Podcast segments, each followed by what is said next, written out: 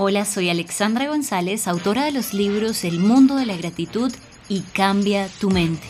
Bienvenidos a la tercera temporada de Extravagantemente, un espacio creado para cuidar y cultivar tu salud mental y emocional, en donde también encontrarás herramientas que te ayudarán a descubrir el color y la belleza de la vida.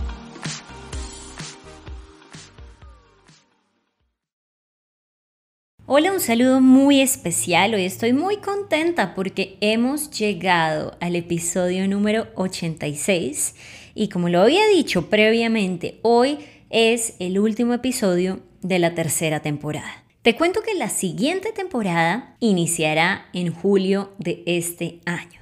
Pero mientras tanto, no estés triste porque vamos a estar presente en YouTube semanalmente. Desde la semana pasada estamos publicando un video semanalmente. Así que estaremos, de hecho, mucho más cerca porque no solo será audio, sino también video. A propósito, hoy salió el video en YouTube titulado Cómo tratar la baja autoestima, en donde te comparto qué es la autoestima, causas de una baja autoestima y también cómo tener una autoestima equilibrada. Por lo tanto, te voy a dejar en la descripción de este podcast los datos para que puedas ir y migrar a YouTube, mirar el contenido que tenemos, hay un webinar disponible y en este tiempo, mientras llega la siguiente temporada, que puedas disfrutar del contenido que semanalmente subiremos para ti. Te invito a que me sigas en redes sociales, en Instagram estoy como arroba extravagante.mente y en Facebook como extravagantemente. Adicionalmente, también me gustaría que navegaras en la página que tenemos www.extravagantemente.com en donde encontrarás información acerca de los libros, el seminario virtual y otros recursos que tenemos para ti. Finalmente, quiero dejarte con esto en mente. En julio, cuando retomemos la siguiente temporada, vendremos con una sorpresa literaria.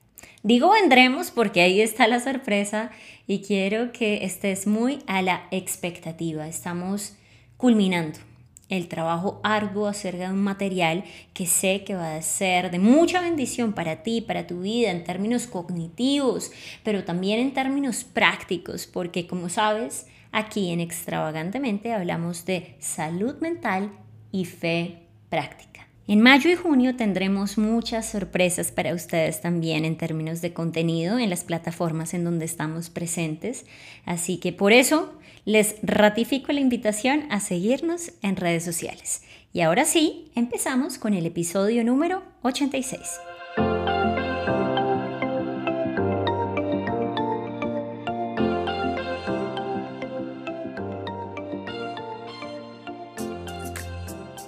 Seguimos con nuestra campaña Educación Sexual es Salud Mental y el tema de hoy es cómo hablar de sexualidad e ideología de género con tus hijos.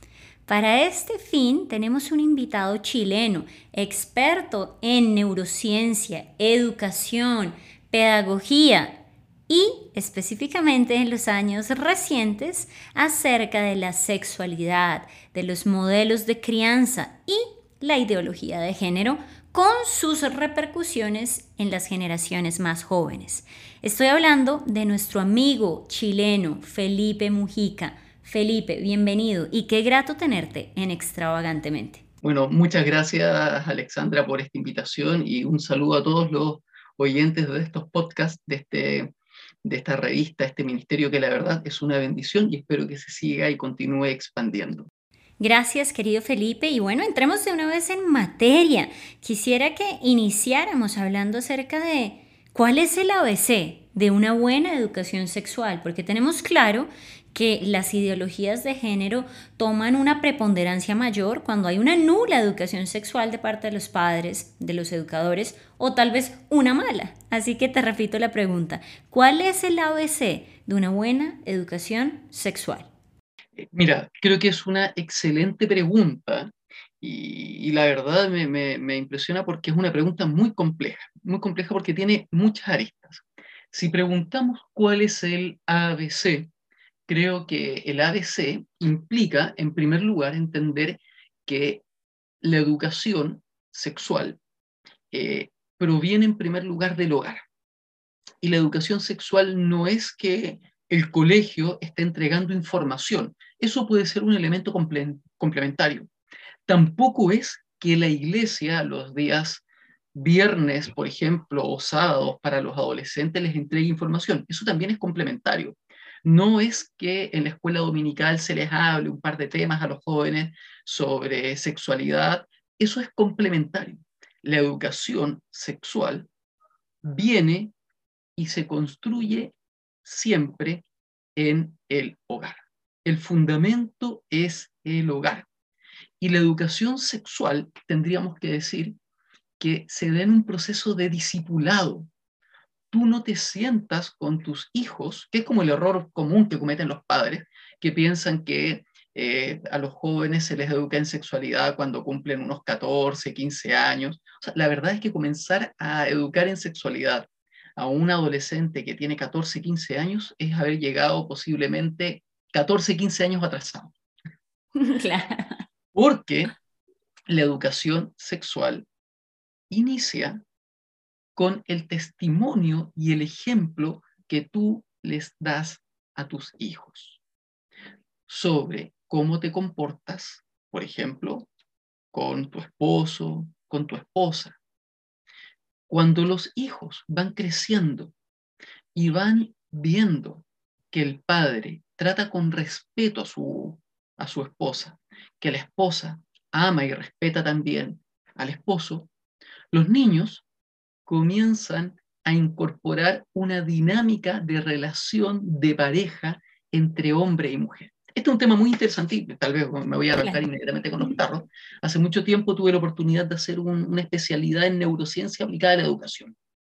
Y cuando estudiamos este tema de la neurociencia aplicada a la educación, un elemento interesante que salió fue este, que el ser humano está integrando información cada tres segundos. Es decir, nosotros cada tres segundos estamos leyendo el mundo e integrando información a nuestras redes neuronales. Esto es muy interesante porque, claro, una persona adulta ya, ya tiene ciertas redes neuronales estructuradas, por lo tanto hay cierta información que no va a entrar. Pero imagínate un niño, una niñita de cero años, de meses, de un año, de dos años, de tres años, de cuatro años. El cerebro, en el periodo de la vida en que más se desarrolla, es entre los dos, tres primeros años de vida. Es donde más redes neuronales generamos. Y por lo tanto, es el periodo en donde el niño, aunque está en silencio, está más despierto y atento a lo que el mundo le entrega.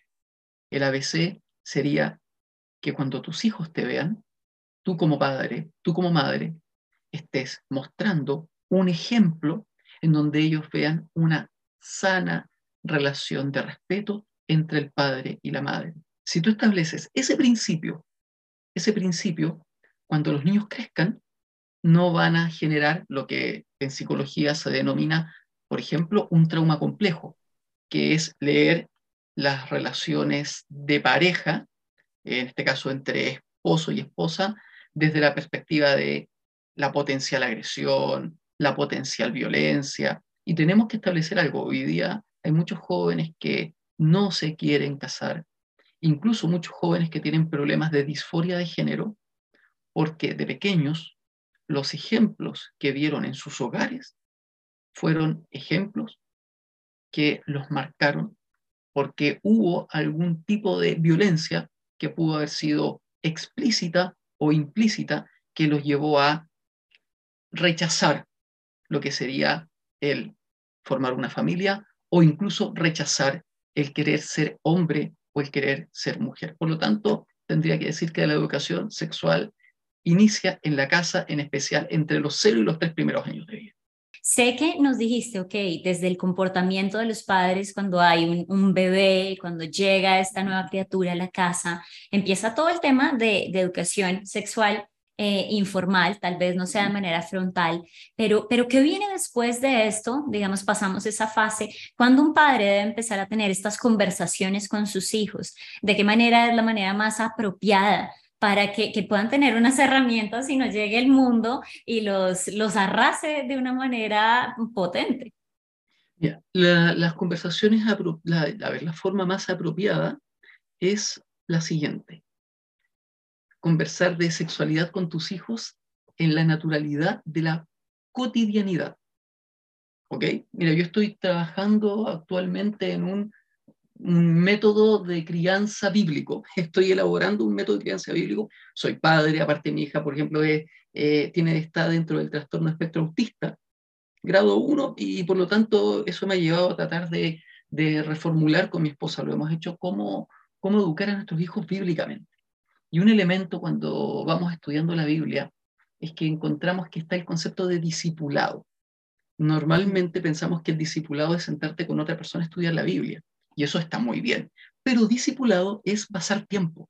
Bíblicamente, el discipulado, el fundamento del discipulado era pasar tiempo. Esto lo digo porque, y aquí voy a ir a algo un poco más concreto. Con nuestra hijita, que hoy día tiene seis años, ella entró en una fase, en un momento, como todo niño, cuando tenía como un año y medio, dos años, comenzó a tocarse sus partes íntimas. ¿Ok? Y, eso podríamos habernos horrorizado, podríamos habernos eh, hecho los locos, como decimos en Chile, pero con mi esposa entendíamos y entendemos que era parte de una etapa que los niños viven, que es el reconocimiento de su cuerpo y el identificar qué zonas le generan placer o no, lo que le genera cosquillas o no. Entonces, ¿qué pasó? Nosotros comenzamos a entender eso y hablar con ella muy chiquitita acerca de que, hija, esas son partes íntimas. Y, cuando ella se tocaba, le decíamos, eso es una parte íntima, y no le decíamos que estaba mal, le decíamos, no es necesario que lo hagas, y comenzamos a enseñarle, por ejemplo, que reconociera su carita, sus piernas. El tema es que ella reconociera su cuerpo, pero como estaba tocando sus partes íntimas, es una parte erógena que le genera sensaciones y nosotros le comenzamos a enseñar otras partes de su cuerpo. ¿ok? Sin tabú, sin tabú. pero comenzó, mira, esto es tu carita. Después de eso recuerdo que mi hija ya un poquito más grande comenzó, por ejemplo, a tratar de darme besos en la boca. comenzó con el complejo de Electra, ella trataba de besos en la boca. Y yo le dije, hija, no, los besos en la boca son solo para papá y mamá. Las hijas pueden dar besos en la mejilla, en la frente, pero los besos en la boca son para papá y mamá. Después de eso, ella, por ejemplo, eh, comenzó a, ella chiquitita, un poquito más grande, ella quería, por ejemplo, eh, salir a la calle y de repente quería salir a la calle y quería salir a la calle en calzones o de repente ella iba caminando y quería, por ejemplo, tenía, por ejemplo, ganas de, de sacarse la ropa porque hacía calor y nosotros tuvimos que comenzar en función de esa situación explicarle que habían partes íntimas y que esas partes íntimas eran privadas de ella y que nadie más las tenía que ver. Entonces, cuando tú pasas tiempo con tus hijos. Tú vas viendo las preguntas, no las preguntas, la, tú vas viendo su natural desarrollo. Y cuando tú observas su natural desarrollo, entiendes cuál es su necesidad. Por lo tanto, si yo tuviera que decir algo, diría, es necesario pasar tiempo con los hijos para ver qué necesidades están presentando en torno al tema de su reconocimiento corporal y a partir de eso ir supliéndolas. Y otro punto que yo creo que es transversal es este. Siempre decirle a tus hijos, en mi caso mi hija, eres una niña hermosa, inteligente, yo como padre te amo.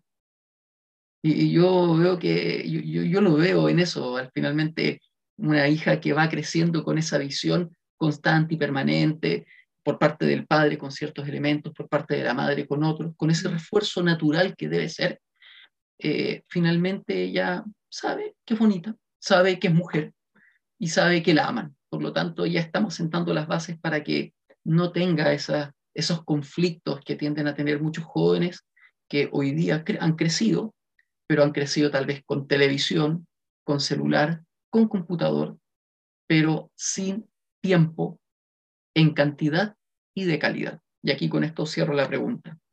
Una buena educación sexual implica tiempo de calidad, pero sobre todo de cantidad con tus padres, en donde ellos vean cuáles son tus necesidades y comiencen a responderlas sabiamente y siempre con cuidado, respetando tu etapa psicológica. Wow, eso me parece súper, súper importante, respetar la etapa psicológica en la que esté la, persona.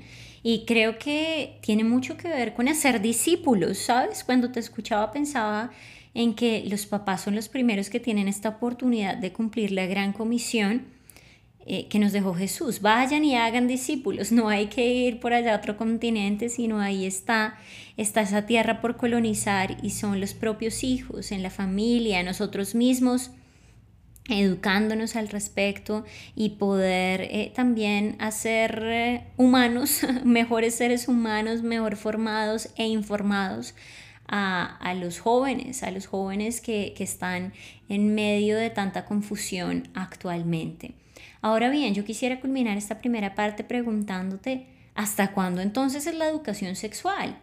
Muchos dicen, no, yo ya le di la charla a mi hijo, ya en la iglesia le hablaron y punto final pero por el contrario yo creería que es un trabajo de nunca acabar, tanto como padres como para hijos y para cada individuo. No sé qué piensas al respecto.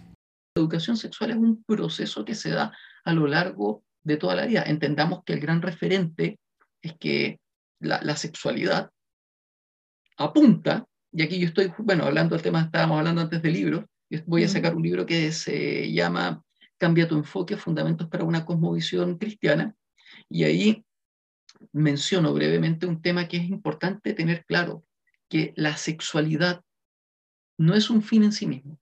La sexualidad, en su amplio concepto, debe ser entendido como una forma de glorificar a Dios.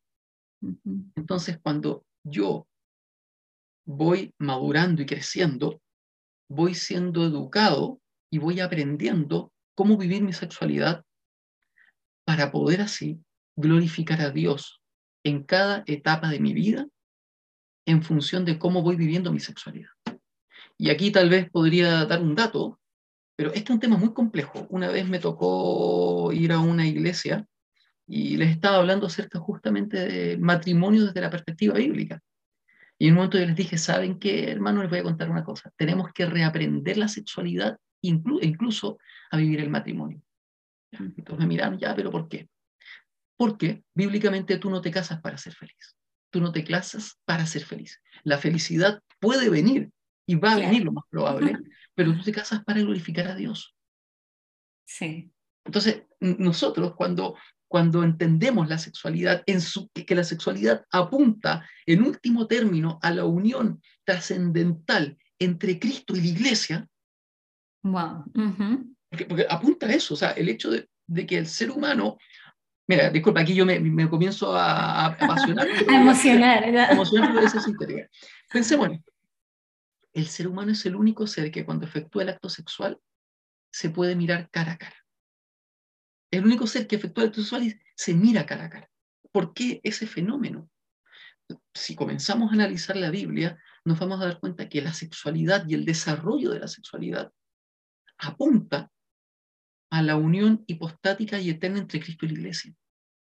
Por lo tanto, la sexualidad glorifica a Dios si es que la hemos ido aprendiendo en conformidad y según los principios que la Biblia establece. Por lo tanto, creo que la educación sexual debe darse a lo largo de toda la vida, incluso cuando uno es adulto mayor, porque cuando tú eres adulto mayor vas a tener que aprender a vivir tu sexualidad de una forma distinta a cómo la vivías cuando tenías, no sé, 25 años, 21 años y estabas recién casado.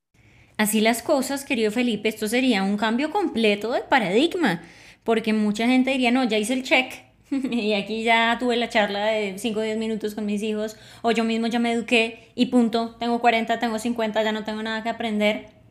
Pero por el contrario, aquí se abre el abanico y es, esto es algo de una revelación, de un aprendizaje constante, cada etapa trae como una caja de Pandora, nuevas cosas, sorpresas. Por lo tanto, qué importante cultivar esta humildad y esta, esta capacidad de aprender, de sorprendernos también con las novedades y superar los obstáculos que salen en el camino. Ahora, quisiera que, que nos moviéramos al tema de la ideología de género que hoy por hoy es algo muy preponderante y que está en las agendas de muchos gobiernos y que está confundiendo la identidad sexual de los más jóvenes.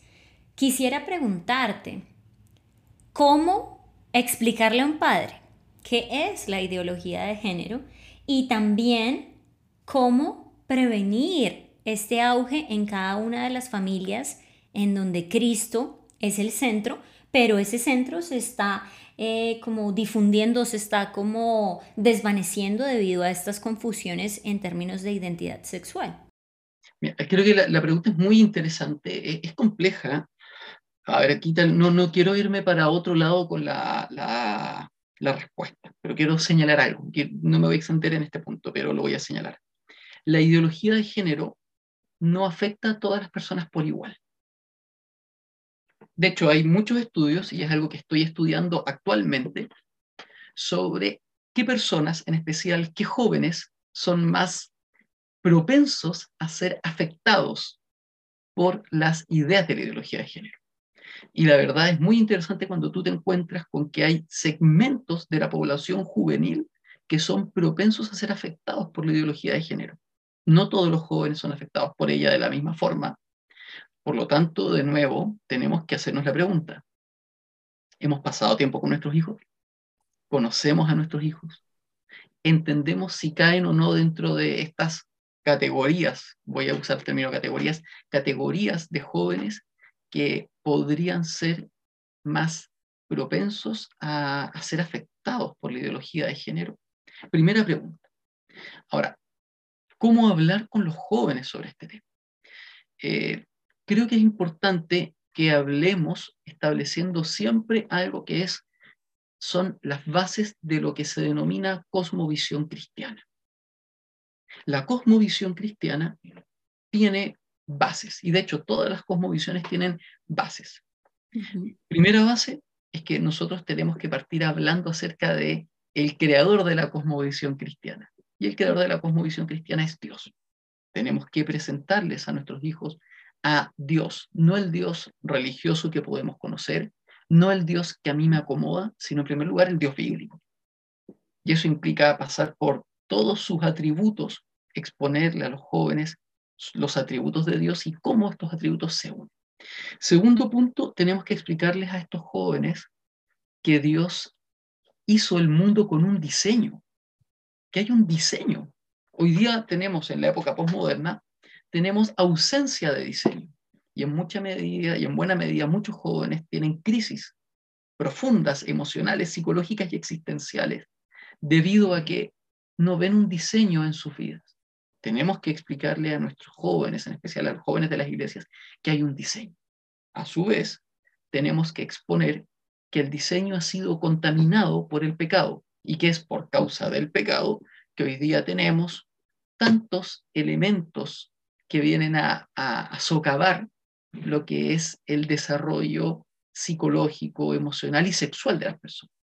Después de eso, exponerles que hay una posibilidad, que hay redención, y que esa redención viene por medio de Cristo. Y que si nosotros recibimos a Cristo, se inicia un proceso de redención. Somos redimidos, pero se inicia un proceso de santificación en donde somos paulatinamente liberados de muchas ataduras, de muchos traumas y de muchos conflictos emocionales con nosotros y con nuestra propia identidad. Y aquí voy a plantear algo. Solamente la persona que ha sido redimida puede entender cuál es su verdadera identidad. Y la pregunta es, a los jóvenes hoy, los padres o las iglesias, les hablan acerca de que Jesús los redimió de sus pecados. Amén, gloria a Dios. Pero pregunta, les enseñan que esa redención de pecado va ligada al desarrollo de una identidad, de la identidad que Dios tiene para sus vidas. Y ahí es donde las iglesias se quedan cortas, porque no entendemos que redención implica restauración de una identidad que Dios nos ha dado. Y es fundamental lo que mencionas, Felipe, acerca de estos fundamentos, fundamentos, porque a veces erróneamente hemos pensado que ser cristiano es ir un domingo a un templo y, y, es un mito. O sea, literalmente no se, no se considera un cristiano con, con todo el poder de la palabra, una persona que va a un templo, así como, como yo si voy a un parqueadero no soy carro, necesitamos tener esta comunión con Cristo y, y, lo que nos hablas acerca de, de, esta cosmovisión cristiana, el diseño de Dios, pero también esta, esta conciencia de lo que el pecado ha hecho a este diseño, a la identidad. Y yo siempre digo esto, desde mi experiencia, mi testimonio, la audiencia sabe de, de, mi diagnóstico de esquizofrenia en el 2012, cómo Dios me sanó. Y yo te puedo decir hoy con vehemencia el subsuelo de la salud mental es la identidad, pero la identidad verdadera solo se, se, eh, se hace clara cuando tú conoces a Cristo, que es precisamente eh, este, este hacedor de nuestra redención y, y, bueno, el, el, que nos ayuda en este proceso de santificación diarios. Así que nuevamente volvemos al tema de del tiempo, de calidad, de, de, hacer discípulos. Y quisiera retomar algo de lo que mencionaste, y es que eh, cuando se habla de ideología de género, no, no todos los jóvenes o las personas son afectadas o responden de la misma manera. Yo quisiera eh, anticiparme o participar y, decir como dos personas que yo considero que pueden ser más eh, sensibles y tú me dirás, según lo que has leído, qué personas también son más sensibles.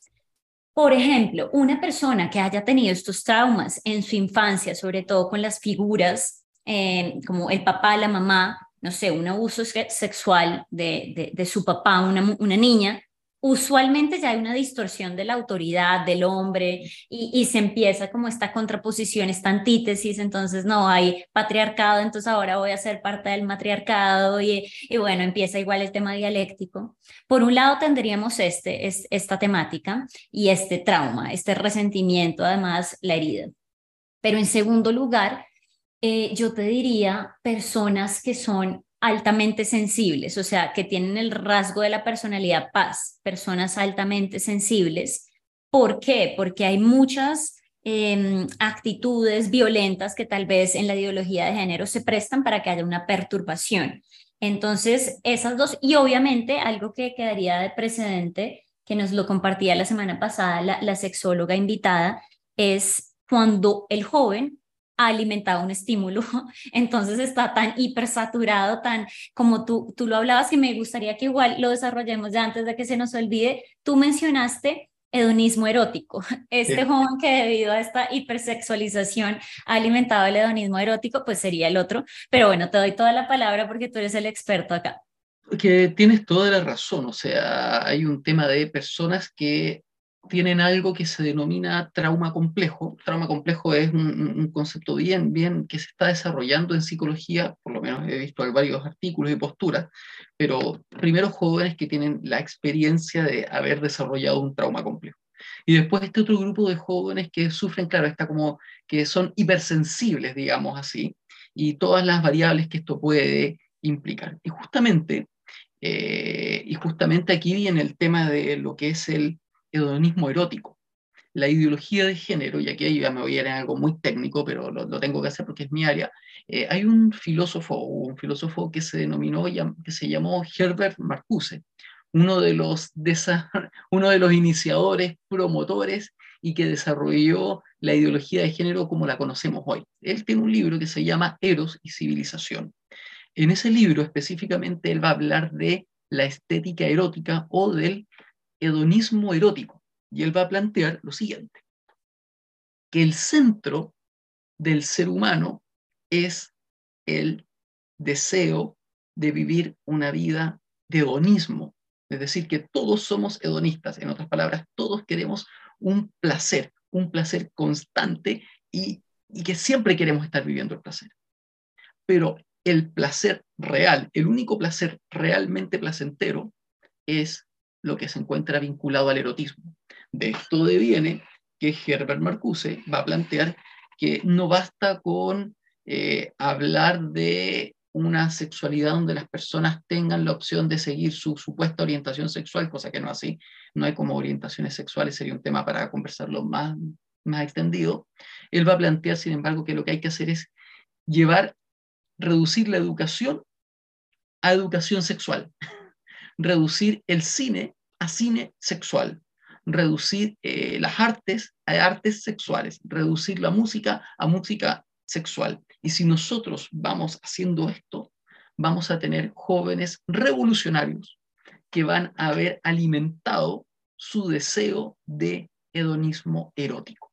Y lo vemos hoy día, o sea, hoy día vemos. Literal, desaforadamente. Claro, la música, o sea, hablemos de reggaetón. Reggaetón tiene un contenido explícito sexual. Eso es pornografía auditiva. Bueno, y, no es música. Y no es música, y no es música, exacto, no es música. También aclaremos. Pero vemos, por ejemplo, las series de televisión. Hoy día todas las series, en su mayoría, tienen de alguna forma una escena o un contenido sexual que si un joven lo ve, lo más probable es que le va a pasar algo, incluso hasta un adulto. Vemos, por ejemplo, las artes. Las artes se han hipersexualizado de una forma, pero espantosa. O sea, artistas que hoy día muestran dibujos muy mal diseñados, pero que tienen en último término un contenido sexual grotesco. Y, por ejemplo, la educación, la educación sexual integral, lo que busca es, lo que busca es la educación sexual integral, que más del 30 o 40% de lo que se hable en clases tenga que ver con sexo y el otro 50, 60% sea materia, pero 40% de la materia que se ve en los colegios debe relacionarse con el tema sexual. Entonces, ahí se va cumpliendo lo que es el concepto de hedonismo erótico, reducir todas las áreas de la sociedad a un mínimo común denominador que es lo sexual. Y aquí entendamos algo, lo sexual es un área de la vida, pero no es el centro de la vida. El centro de la vida realmente es espiritual, porque las cosas que se ven están hechos de las que no se ven, es decir, de lo espiritual. Y, es súper, súper importante. Bueno, creo que tocaste muchísimas aristas y, tendríamos que hacer dos episodios más, Felipe, para poder profundizar un poco más acerca de, estos conceptos, pero, pero vale la pena poder eh, tener este, este conocimiento, o sea, Dios mismo en su palabra nos, dice que su pueblo, no, no los que no eran su pueblo, su pueblo se perdió por falta de conocimiento. Y qué importante, hace poco entrevistamos a un psicólogo, hablamos acerca de relaciones padres e hijos, él tocó el concepto del perdón y decía, eh, ¿sabes qué es lo que pasa? Que no se ha enseñado el perdón y debemos entenderlo también como algo intelectual. Tiene una parte espiritual, pero debemos entender intelectualmente qué nos hace el perdón, cómo nos beneficia. Y, pienso que en este concepto no, no es diferente. Necesitamos saber lo que hay en las universidades porque los papás dicen, no, yo pago una matrícula y allá que lo eduquen. Pues seguramente está pagando para una educación no necesariamente buena o no integral en la manera que uno lo entendería como creyente, sino integral a la manera del mundo, como tú lo comentas, Felipe. Y, y quisiera preguntarte en ese marco, ¿qué consecuencias puede traer este hedonismo erótico a los creyentes, a la iglesia? Porque no debemos ser ajenos. Muchísimos jóvenes, inclusive adultos, al no tener una agenda, al no ser discípulos de Cristo, sino al ser salvos, netamente, eh, pues han caído en estas, en estas redes y, y están consumiendo este contenido. Entonces, uno, ¿cuál es la consecuencia? Y dos, ¿cómo salir de estas redes del hedonismo erótico en esta sociedad? Mira, actualmente estoy leyendo algunos libros sobre ese tema sobre las consecuencias de, de la educación sexual integral. Estoy, de hecho, lo estoy estudiando, pero si tuviese que decirlo, tendría que señalar que los estudios, los textos, psiquiatras, estoy leyendo a psiquiatras, filósofos, mi misma experiencia y lo que he podido rescatar en función de conversaciones con jóvenes y otras personas, es que la educación sexual integral y la ideología de género trae como consecuencia algo que se llama la angustia patológica. ¿ya? Que, es interesante, es, muy interesante como término, porque el ser humano, voy a plantear esto, el ser humano es un ser que vive angustiado. ¿Por qué? ¿Por qué vive angustiado? Y aquí hay autores que podríamos mencionar desde bíblicos, la Biblia entera, Pablo, mencionemos Pablo, después San Agustín, otros autores como Soren Kierkegaard y, por ejemplo, C.S. Lewis, para mencionar algunos, que reconocen que el ser humano, a causa de la caída, vive y experimenta algo que es la angustia. La angustia es este saber que tú estás arrojado en el mundo y que de alguna forma estás desconectado de lo que te da propósito. ¿Ok? La angustia se debería acabar o debería ir menguando cuando conocemos a Cristo. Porque cuando conocemos a Cristo, tenemos un encuentro real con Él, Él va haciendo algo que es transfórmense por medio de la renovación de su entendimiento para que comprendan cuál es la voluntad de Dios, buena, agradable y perfecta. Él va renovando nuestro entendimiento y en la medida en que va renovando nuestro entendimiento, que no es un proceso, no es algo de un instante, es un proceso de vida, ¿ya? Y de hecho la Biblia dice que los hijos de Dios son como la luz de la aurora que van en aumento hasta que el día es perfecto, vamos desarrollándonos. Él va transformando nuestro entendimiento para que esta angustia vaya desapareciendo. Sin embargo, la ideología de género y la educación sexual integral, ¿qué es lo que hacen? Este germen de, la angustia que está en nosotros a causa del pecado, lo comienzan a, lo comienzan a regar, esta, esta, semilla la comienzan a alimentar. Y de hecho, la, la ideología de género y la educación sexual integral hacen lo siguiente, te dicen esto. ¿Sientes angustia? No te preocupes. Redefine lo que eres tú a nivel sexual. Claro, porque la ideología de género plantea y la educación sexual integral plantean que si tú sientes angustia es porque no te sientes cómodo con tu cuerpo o con tu sexualidad. Y por lo tanto, ¿qué es lo que tienes que hacer? Cambiar tu cuerpo o cambiar tu sexualidad. El tema es que, claro, eso puede resultar emocionante para algunos en algún momento, novedoso, e incluso hoy día va a haber una validación social. Te van a celebrar, te van a decir que eres valiente, que bueno.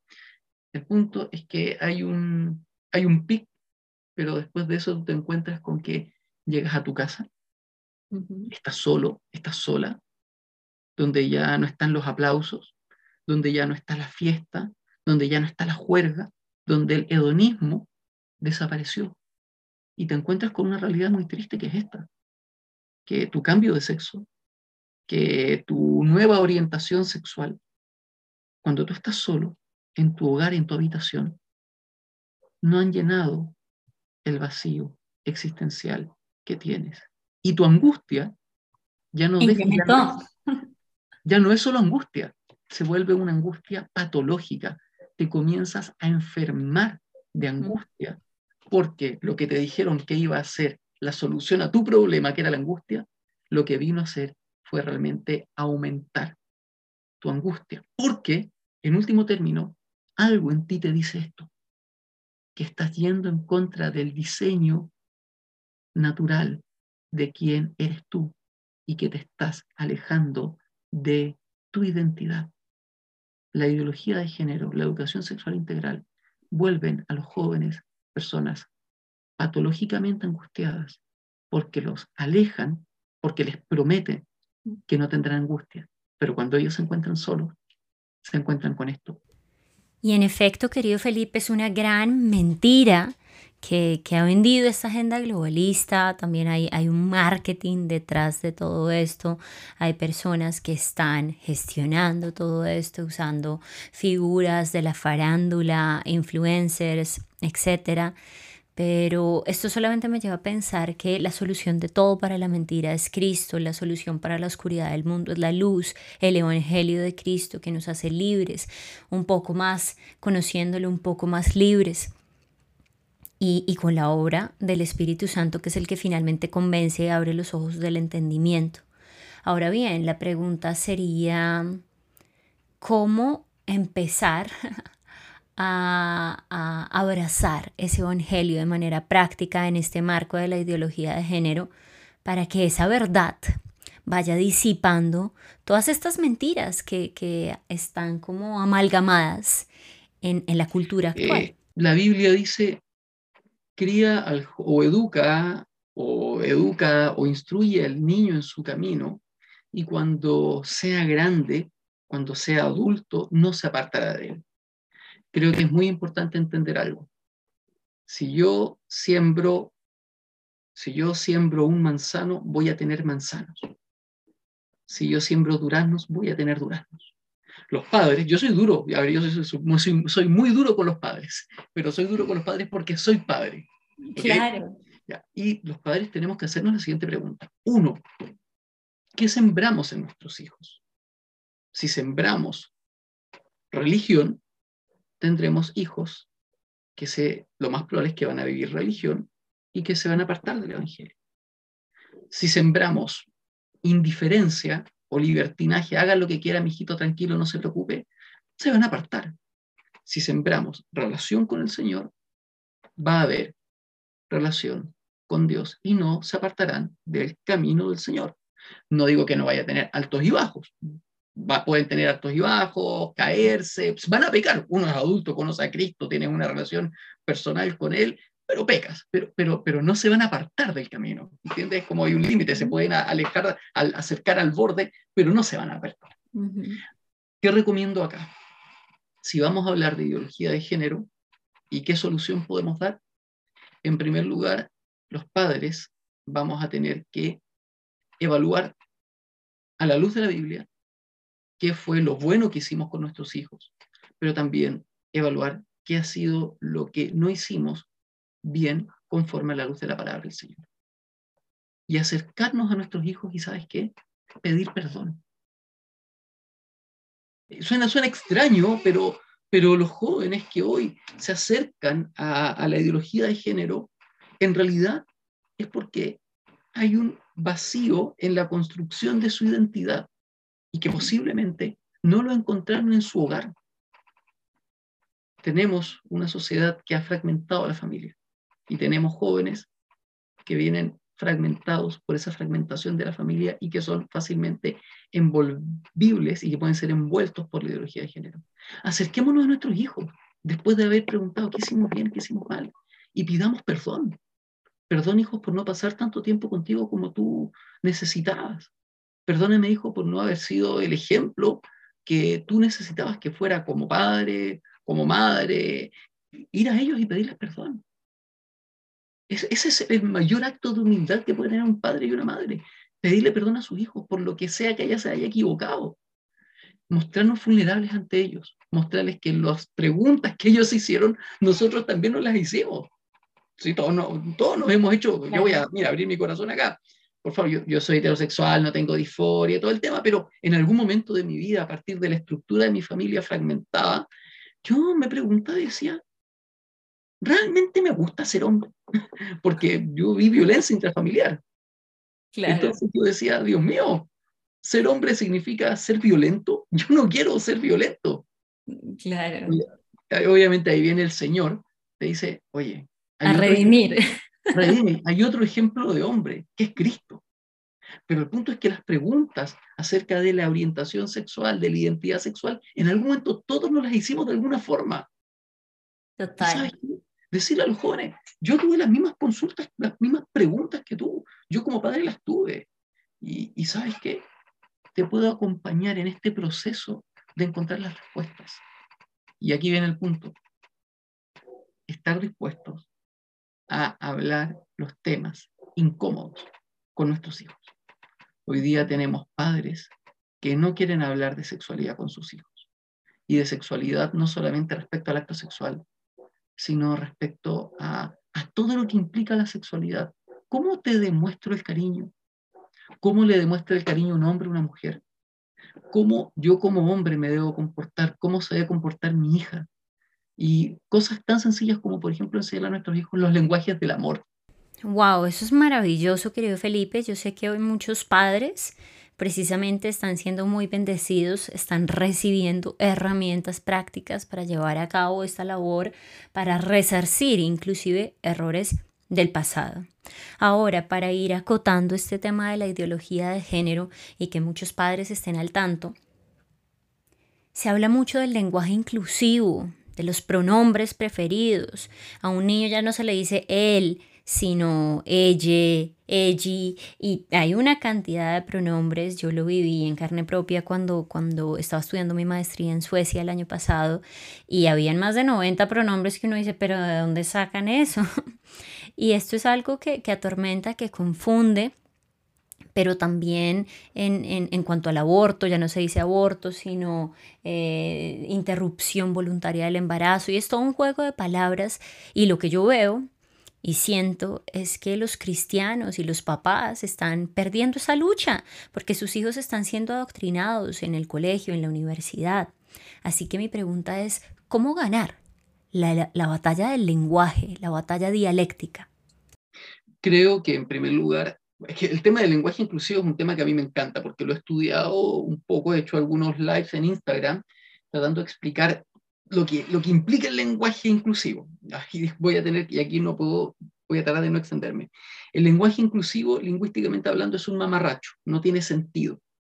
Disculpa que use un término tan poco técnico, pero... Coloquial. Coloquial, claro, coloquial realmente, porque no tiene una estructura gramatical, tampoco tiene un orden y una coherencia semántica. Y creo que es bueno, mira, esto lo he hecho con mis estudiantes en colegio. Un día yo estaba haciendo una clase de filosofía política y les explicaba lo siguiente. Hay un filósofo que se llama Martin Heidegger. Y Martin Heidegger, filósofo alemán muy importante, como uno de los padres de lo que es la fenomenología y el existencialismo, él decía, o la filosofía de la existencia, él decía, la morada del ser está en el lenguaje. La morada del ser está en el lenguaje, no es otra cosa más que decir que todas las cosas son construidas por la palabra. Y eso es bíblico. Desde Génesis. Claro, todo es construido por la palabra. Yo veo el mundo, veo el mundo en función de cómo hablo. Total. Y de hecho, la forma en la cual yo voy hablando va determinando mis redes neuronales. O sea, Como yo hablo, determina mis redes neuronales. Es interesante. Si yo cambio el lenguaje, cambio mi forma de ver el mundo porque cambio mis redes neuronales. Primer punto, y hay que plantearlo esto a los jóvenes. Yo creo que es muy importante establecerle a los padres o que los padres les señalen las contradicciones a los jóvenes del lenguaje inclusivo. Por ejemplo, te voy a hacer una pregunta. El lenguaje inclusivo dice que todas las palabras que terminan en O son masculinas y son por lo tanto machistas y las que terminan en A son feministas, ¿cierto? Sí. Pregunta. ¿Esto qué es? Eh, una mano, ¿cierto? Sí. ¿La mano es masculina o femenina? La mano, la mano. En, español, la mano es más eh, femenina, pero según lo que ellos están diciendo, sería masculina. Sería masculina, ¿entiendes? Entonces tú, yo les explicaba, a ver, la radio, la radio que es masculina femenina, y me quedaban mirando, un grupo de estudiantes, y no sabían, oigan, artículo, estamos hablando de lenguaje básico, estructura gramatical española. La mano es femenina por el artículo. A ver, el artículo que te da que algo sea masculino o femenino no es que terminen A o en O. Eso es una es un sinsentido lingüístico. Va por el artículo. En primer lugar. Segundo lugar, por ejemplo, vamos a, yo, yo hago este análisis con mis estudiantes en clases. Por yo les preguntaba, ¿de dónde viene el hecho de que hayan palabras que terminan en O o en E? Por ejemplo, porque en el lenguaje las palabras, por ejemplo, en español hay palabras, como presidente, terminan en E, y por ejemplo, otras como, no sé, médico, terminan en O. Las palabras que terminan en E o en O tienen una raíz griega que viene del griego toón, que significa lo que es. Entonces, médico significa aquel ser que medica. Presidente significa aquel ser que preside. Cantante significa aquel ser que canta. Eso no tiene nada que ver con ser hombre o con ser mujer. Porque cuando tú dices médico, que suena masculino, realmente tú estás diciendo el ser, un ser que da medicamentos. Si tú entiendes el significado de las palabras, entiendes que no hay machismo o feminismo en el lenguaje. Y yo hago, después le hacía el, contraejemplo y les decía a mis estudiantes, a ver, yo soy, ¿yo qué soy? Yo soy un, una persona. ¿Deberíamos dejar de decir que yo soy una persona y decir que yo soy un persono? Porque soy hombre. No, o sea, hay palabras que terminan en A y que son femeninas, pero que por eso no significa que sea feminista el lenguaje o que sea machista el machismo y el feminismo viene por conductas, comportamientos y modos. Entonces, hay, una, un, hay un tema ahí con una mala comprensión del lenguaje y creo que es por las malas clases de lenguaje que se dan en los colegios. En efecto, y solamente un mal aprendizaje producto de una mala enseñanza se, se saca, se extirpa con una buena enseñanza y un buen aprendizaje. Querido Felipe, se ha agotado el tiempo, sé que ha sido muy valioso todo lo que nos has compartido en este marco de la educación sexual dentro de una cosmovisión cristiana y también este tema de ideología de género para padres, para que estén bien preparados para educar a sus hijos con base en una educación previa que ellos ya tienen. Y quisiera que finalizáramos ratificando esta invitación a los papás. ¿Por qué decirles sí a la educación sexual dentro de una cosmovisión cristiana? ¿Por qué hacerlo en las familias? ¿Y por qué también en las iglesias? Haya en ustedes el mismo sentir que hubo en Cristo Jesús, el cual, siendo Dios, no estimó el ser igual a Dios como cosa a que aferrarse, sino más bien que se humilló, haciéndose siervo hasta la muerte y muerte de cruz. ¿Sabes qué? Nosotros tenemos que entender que la educación es tremendamente importante, porque solo si somos educados en la palabra del Señor, podremos comprender quién es Jesús, qué implica su obra redentora, cómo su redención nos transforma y cómo nosotros ahora debemos vivir para su gloria y su honor. Esa es mi invitación. Y es una invitación muy honrosa para todos quienes escuchan hoy este episodio. Felipe, muchas gracias nuevamente por haber estado con nosotros. Déjanos saber a toda la audiencia cómo te podemos encontrar en redes sociales. Creo que manejas solo Instagram. ¿Cómo te encontramos? Felipe.luis.mujica. Felipe.luis.mujica en Instagram. Un gran abrazo para todos y gracias Felipe por haber estado con nosotros. Gracias a ti. Gracias por haberme acompañado en este episodio. Espero que este contenido haya sido de gran ayuda para tu vida. Te invito a que te suscribas a este podcast y lo compartas con amigos y familiares. Recuerda seguirme en redes sociales como arroba extravagante.mente y descarga gratuitamente nuestra revista desde www.extravagantemente.com.